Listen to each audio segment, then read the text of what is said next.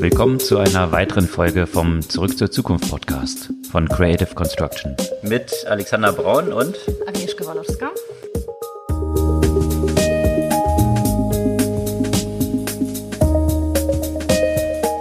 Die heutige Folge ohne Alexander Braun, der hat das ja schon letzte Woche angekündigt, dass er sich jetzt erstmal in den Urlaub verabschiedet hat.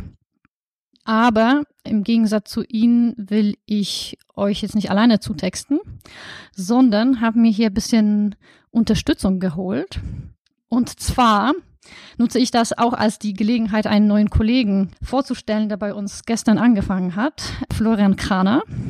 Und der ist zwar ein neuer Kollege, aber wir kennen uns schon ganz, ganz viele Jahre und vielleicht erinnert sich der eine oder andere an den Startup StudiVZ.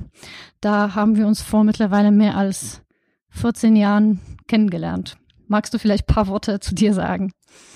Ja, hallo. Also, ja, Agnieszka hat mich gebeten, heute ein bisschen einzuspringen und das, das üblich hohe Niveau des Podcasts ein bisschen nach unten zu bringen.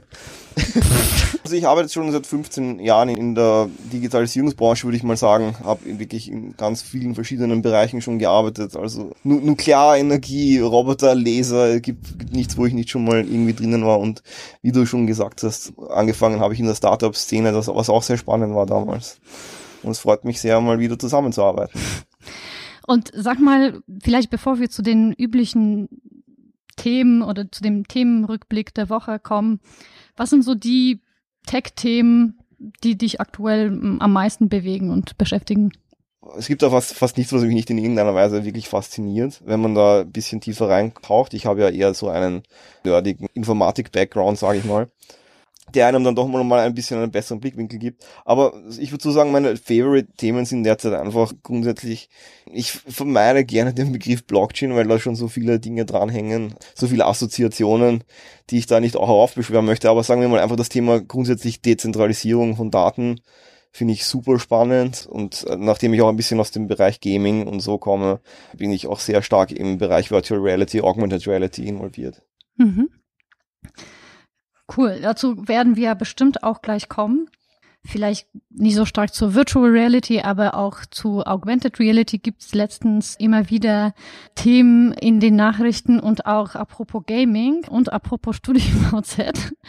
Da gab es ja auch mal eine interessante Nachricht diese Woche. Und zwar Farmville hat sich nach irgendwie elf Jahren verabschiedet. Ich nehme an, Farmville war kein der Games, die du gespielt hast. Ah, das stimmt gar nicht. Also, es, ist, es ist ganz, das ist eine ganz lustige Geschichte. Also Facebook Games sind mir natürlich nie auf meinen Account draufgekommen. Da stellt man sich ja praktisch bloß. weil man ja seine ganzen, seinen ganzen Freundeskreis reinzieht und alles. Ich hatte damals so ein alternatives Facebook-Konto angelegt, auf dem ich alle Facebook-Spiele ausprobiert habe, weil mich das als, also als Game Designer einfach interessiert hat, wie, wie das eigentlich aufgebaut ist, diese viralen Flash-Games da hatte ich die alle mal ausprobiert und, und mittlerweile habe ich aber keinerlei Zugriff mehr, weil Facebook dann irgendwann gesagt hat, im Moment mal, äh, du, du existierst ja gar nicht und seitdem kann ich nicht mehr auf diesen Account zugreifen. Hm.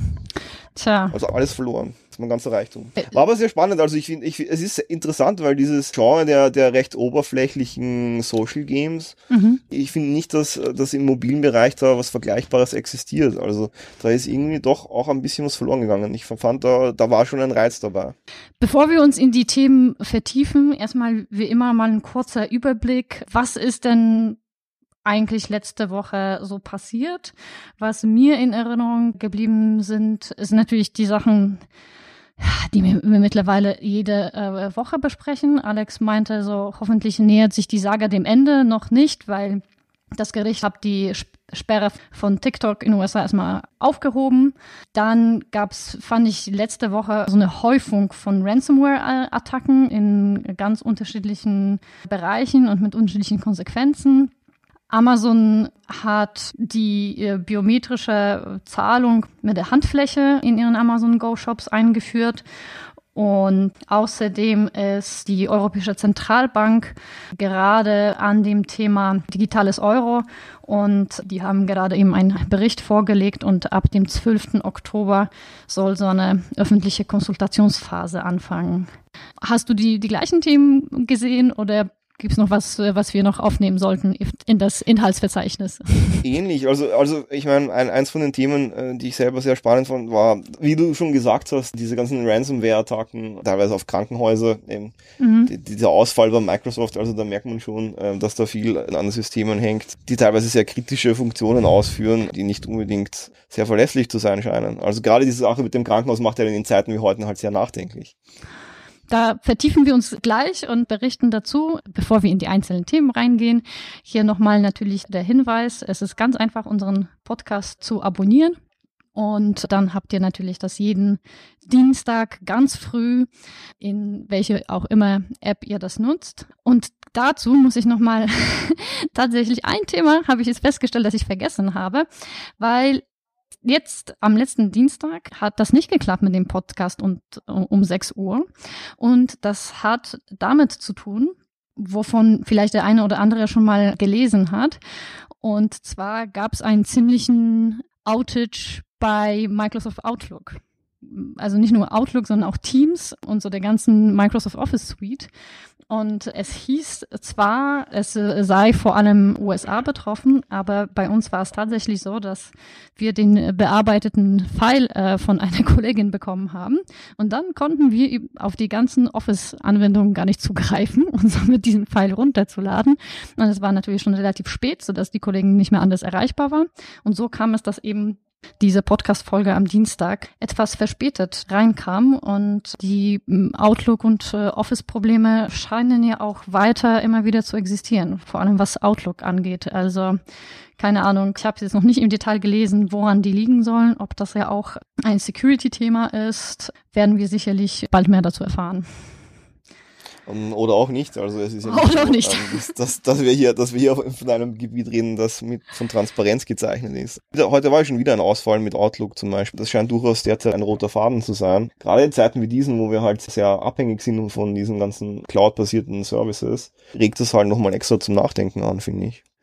Absolut. Meinst du, dass die verstärkte eben Ransomware-Attacken, die gab es jetzt auf einen Krankenhausanbieter, die gab es auf mehrere äh, Logistikunternehmen und auch auf eine ganze Schulbehörde, womit ja auch mehrere Schulen betroffen wurden. Glaubst du, dass auch damit zusammenhängt, dass die Unternehmen und, und auch Behörden jetzt noch anfälliger sind, weil sie eigentlich nur digital letztendlich funktionieren können? Ich denke ehrlich gesagt, das ist wirklich ein systematisches Problem. Als jemand, der sehr viel Teil von äh, Technologieprojekten war, kenne ich ja das von Ihnen auch sehr gut. Und es ist halt einfach ein Thema, es gibt halt diese ganzen Silo-Lösungen, nicht wahr? Also alles wird halt doppelt und, und dreifach gebaut von verschiedenen Menschen.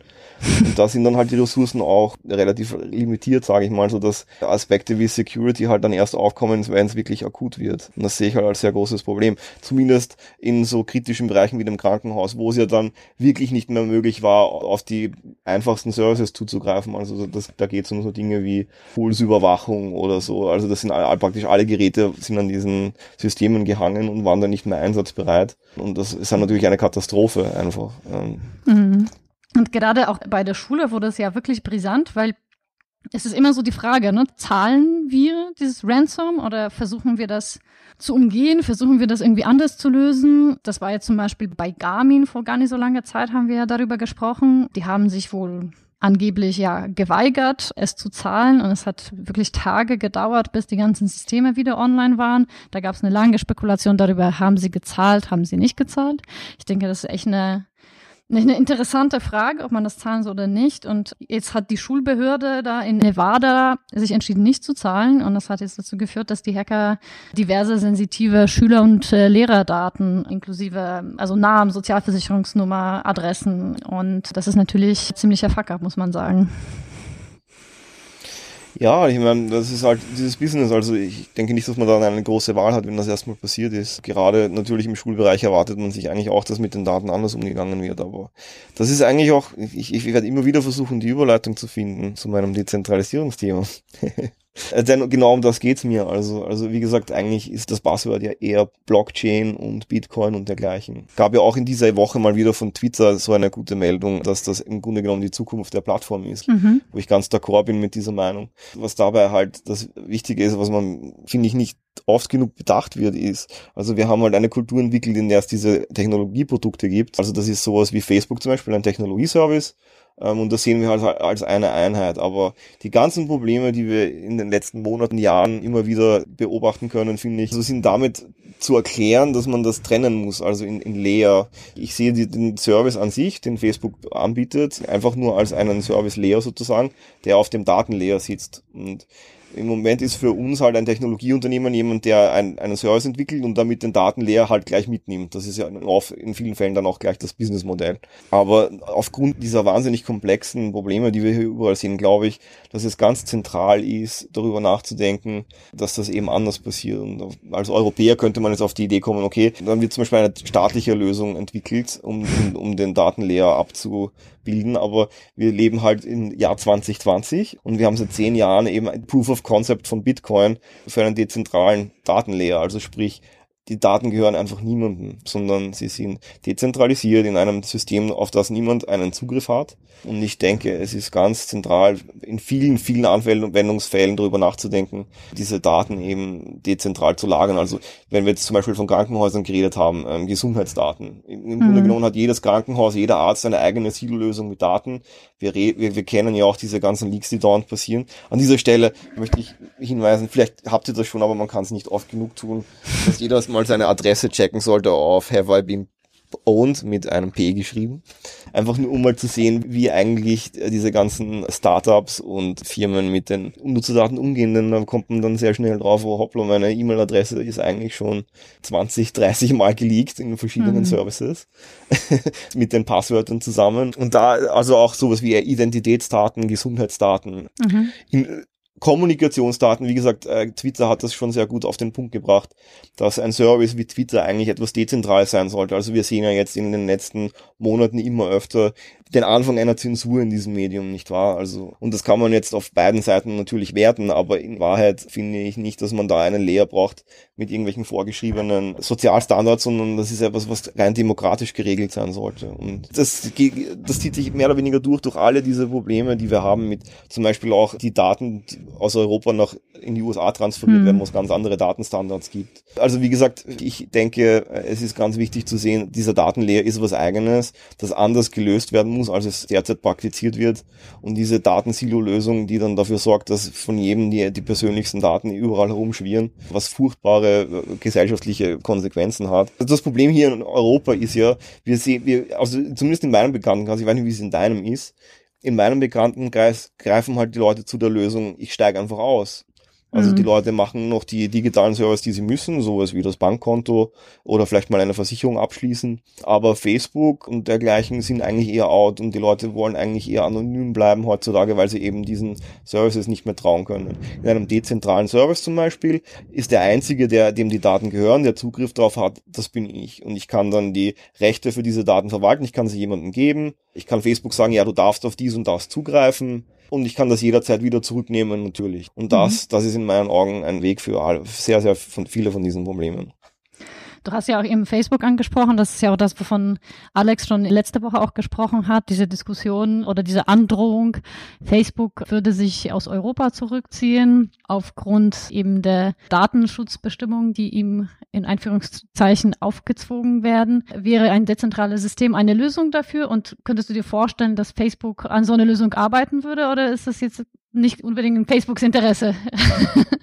ja. Also ich meine, ich bin in diesem Business lang genug unterwegs, um zu wissen, dass die Daten halt das absolute Businessmodell sind für Facebook. Und ich glaube aber auch, dass, also so, wenn ich zum Beispiel an LinkedIn denke, wo man ja die Daten wirklich käuflich erwerben kann, was glaube ich vielen Leuten gar nicht mal bewusst ist, dass das so geht, dass es einfach nicht so weitergehen kann. Also hier in Europa haben wir zum Glück ein Bewusstsein für dieses Problem, was man ja immer öfter sieht jetzt auch. Und äh, wenn sich eine Firma wie Facebook dann zurückzieht, ja, muss man sich halt überlegen, was es dann für Alternativen gibt. Ich meine, wie, wie, gesagt, äh, wir haben ja bei StudiVZ angefangen damals und wenn man da die Entwicklung ein bisschen beobachtet hat, hat man auch gesehen, es ist halt alles nicht so einfach in Europa, wie es in den USA ist. Es ist natürlich dann ein zweischneidiges Schwert. Mhm. Also mit der Innovation hat man es hier sehr viel schwieriger. Aber ich sage mal so, das sind mittlerweile Services, die relativ etabliert sind. Für mich ist das jetzt nicht mehr der Innovationsprozess zu überlegen, wie kommuniziert die Menschheit ab morgen.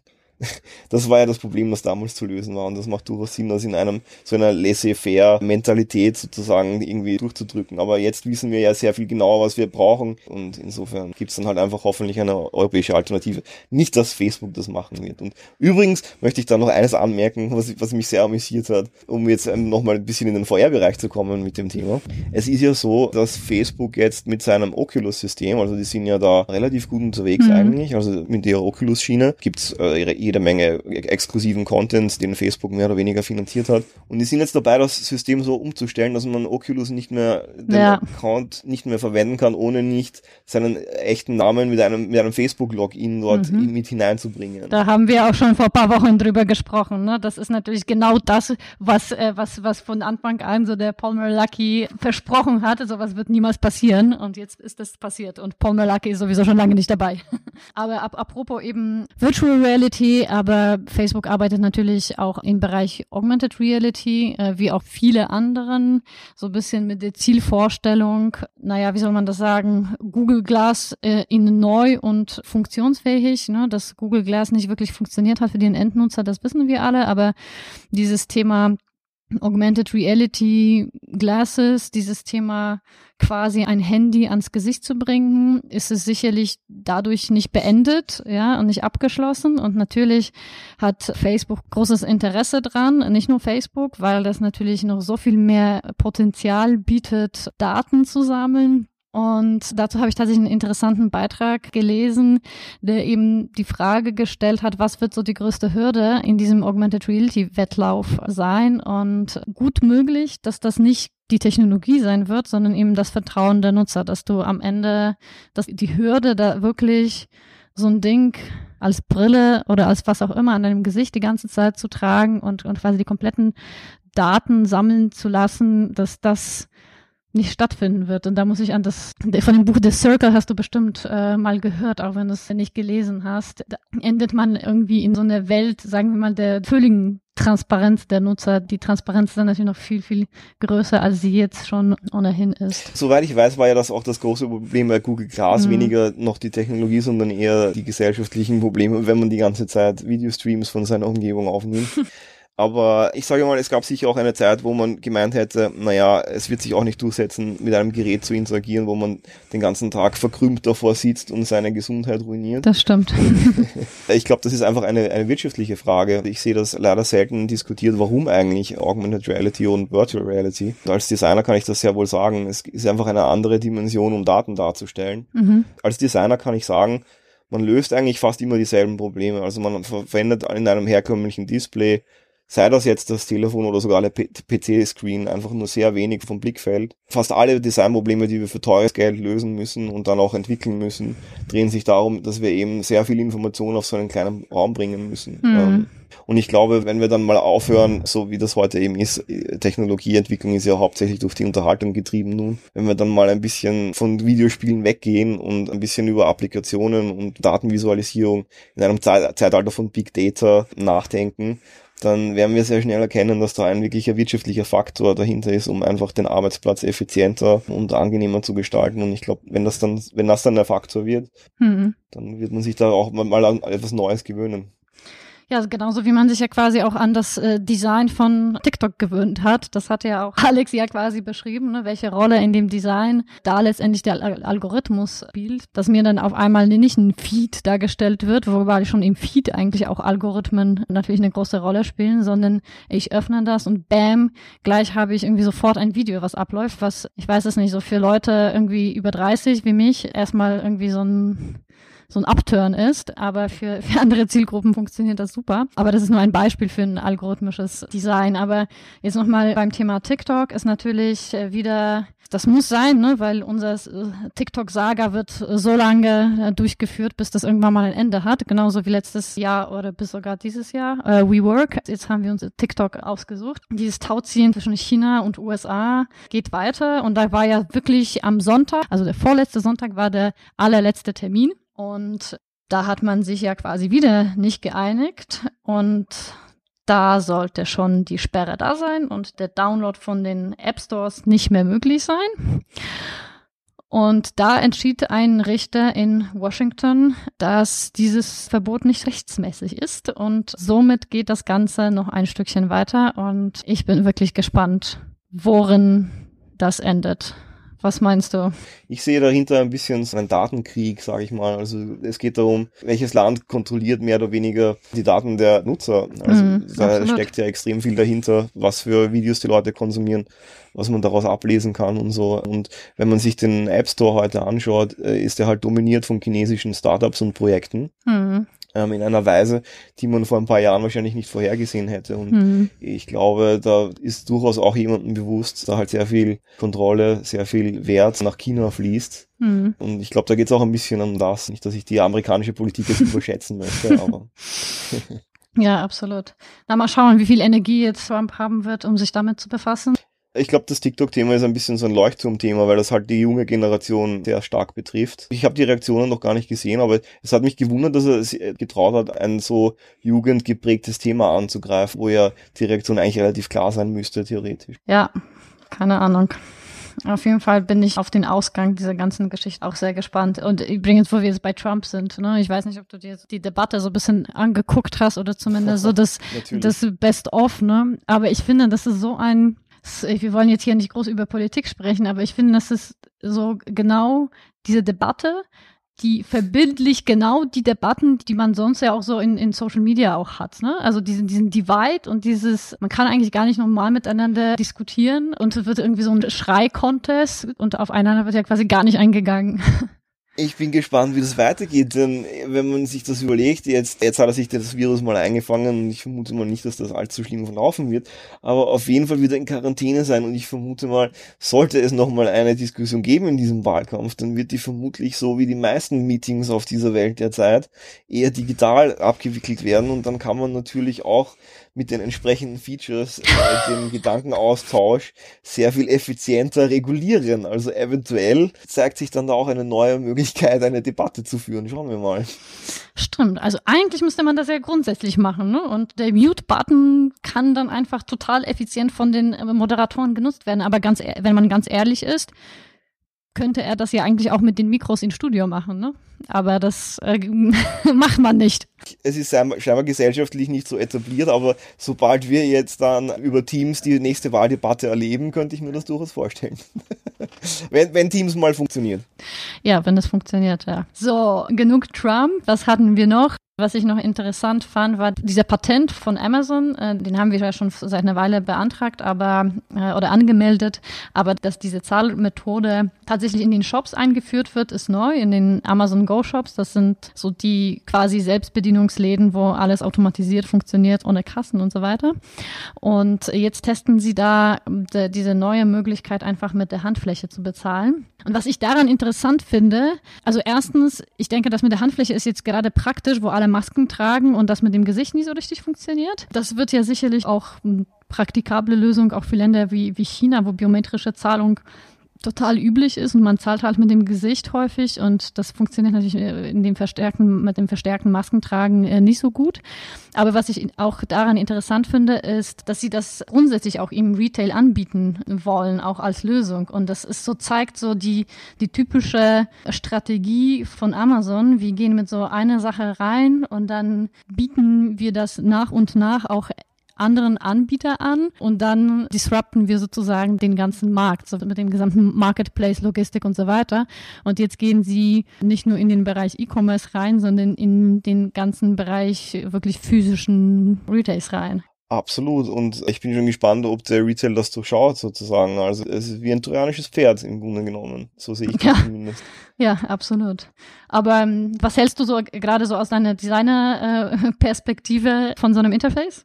Das ist sehr lustig für mich, diese Geschichte, weil das ist in Tat eines der ersten Projekte, die ich im Consulting durchgeführt habe, wo ich einen Prototypen damals noch mit Microsoft Kinect, falls das noch irgendjemand kennt, da ging es darum, mehr oder weniger mit einem Daumen nach oben ein Signal zu setzen, was hier ein sehr ähnliches Ritual ist, sage ich mal. Grundsätzlich finde ich das gut. Es geht ja bei Amazon ist ja eher, dass dieses Thema in den Shop schnell hinein, die Sachen aufsammeln, die du willst und dann schnell hinaus. Und das, dieses Ritual der Hand hinhalten, das ist halt ein Teil von dem, dass es möglichst schnell und effizient gehen soll.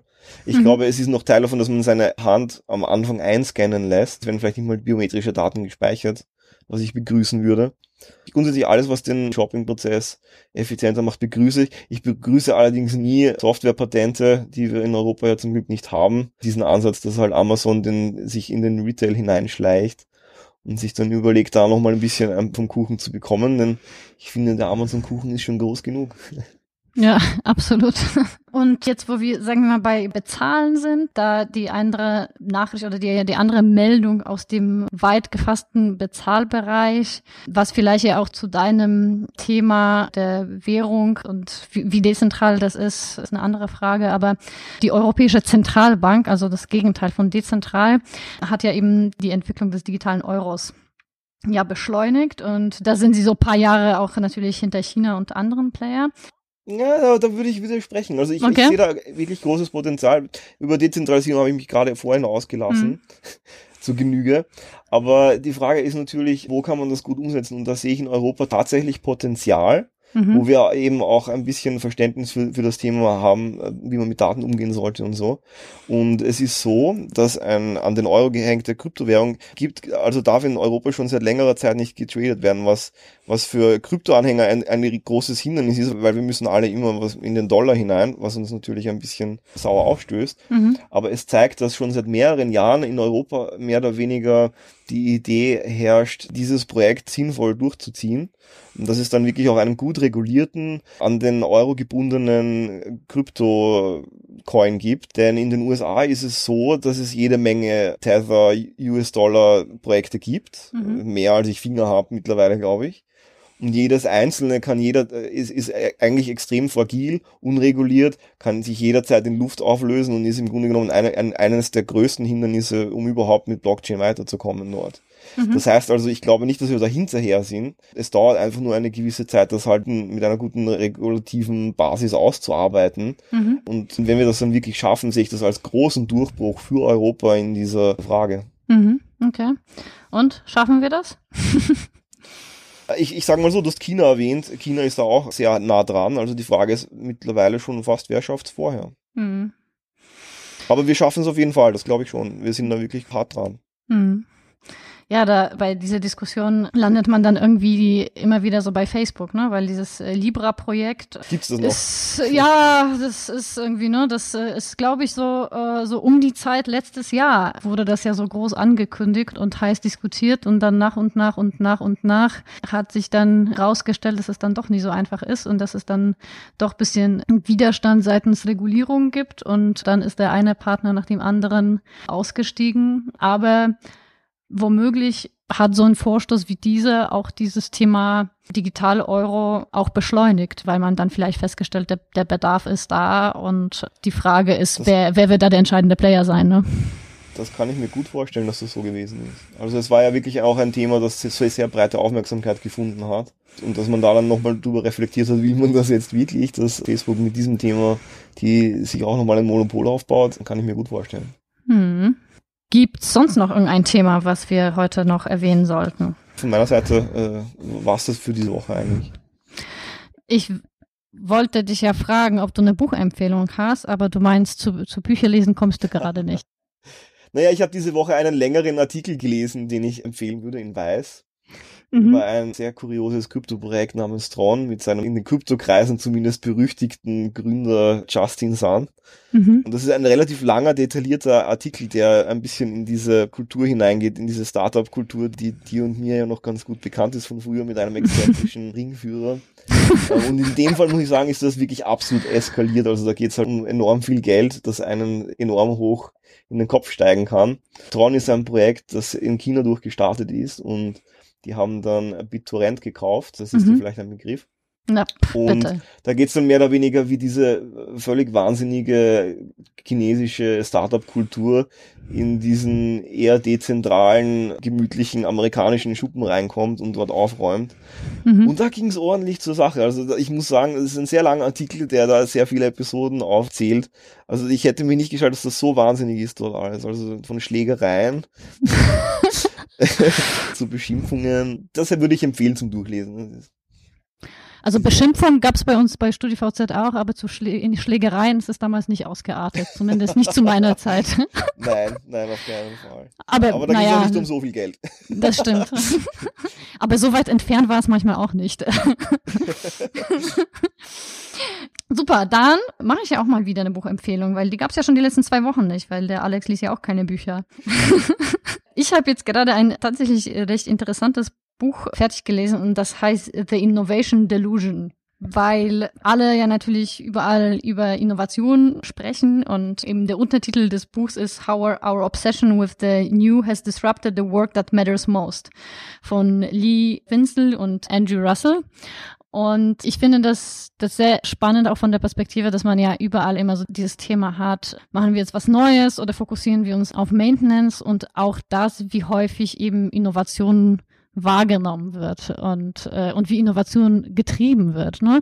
Und letztendlich, es klingt manchmal, also ich meine, natürlich macht er das plakativ und so ein bisschen schwarz und weiß und ist natürlich ein ziemlicher Skeptiker, was diverse lustige Sachen wie Design Thinking angeht, was ich auch total gut verstehen kann. Und er unterscheidet eben so zwischen Innovation und Innovation Speech. Und eben Innovation Speech ist halt das, was, was häufig in solchen Innovationsthemen genutzt wird und das, was man ja auch häufig in Unternehmen sieht. Da gibt's halt so eine Innovationsabteilung und die guckt sich so spannende Sachen und macht so ein bisschen aktionistisch Projekte und am Ende wird da kein konkreter Nutzen draus. Mm, aber das Gleiche betrifft so den einen oder anderen Startup, der, naja, der so ein bisschen Innovation der Innovationswegen macht und nicht gerade zum, in Einführungszeichen, Fortschritt in, in irgendeinem Sinne sozusagen beiträgt. Und ich finde, es ist halt schon irgendwie immer wieder interessant, so ein bisschen sich darüber Gedanken zu machen, machen wir jetzt eine Innovation der Innovationswegen oder arbeiten wir gerade an einer Innovation, um ein tatsächliches Problem zu lösen oder ein tatsächliches Bedürfnis zu erfüllen? Ja, also sehr spannend. Und in dem Sinne soll es ein bisschen zum Nachdenken anregen. Und das war es für diese Woche in etwas anderer Besetzung. Und wir hören uns nächste Woche wieder. Wir freuen uns natürlich auf Kommentare, auf Likes, Shares und alle anderen, sagen wir mal, digital äh, oder social äh, Bezahlmethoden. um so ein bisschen die Nachricht zu streuen und natürlich auch auf Kommentare, Feedback und Themenvorschläge. Das hören wir natürlich auch immer gerne. In dem Sinne,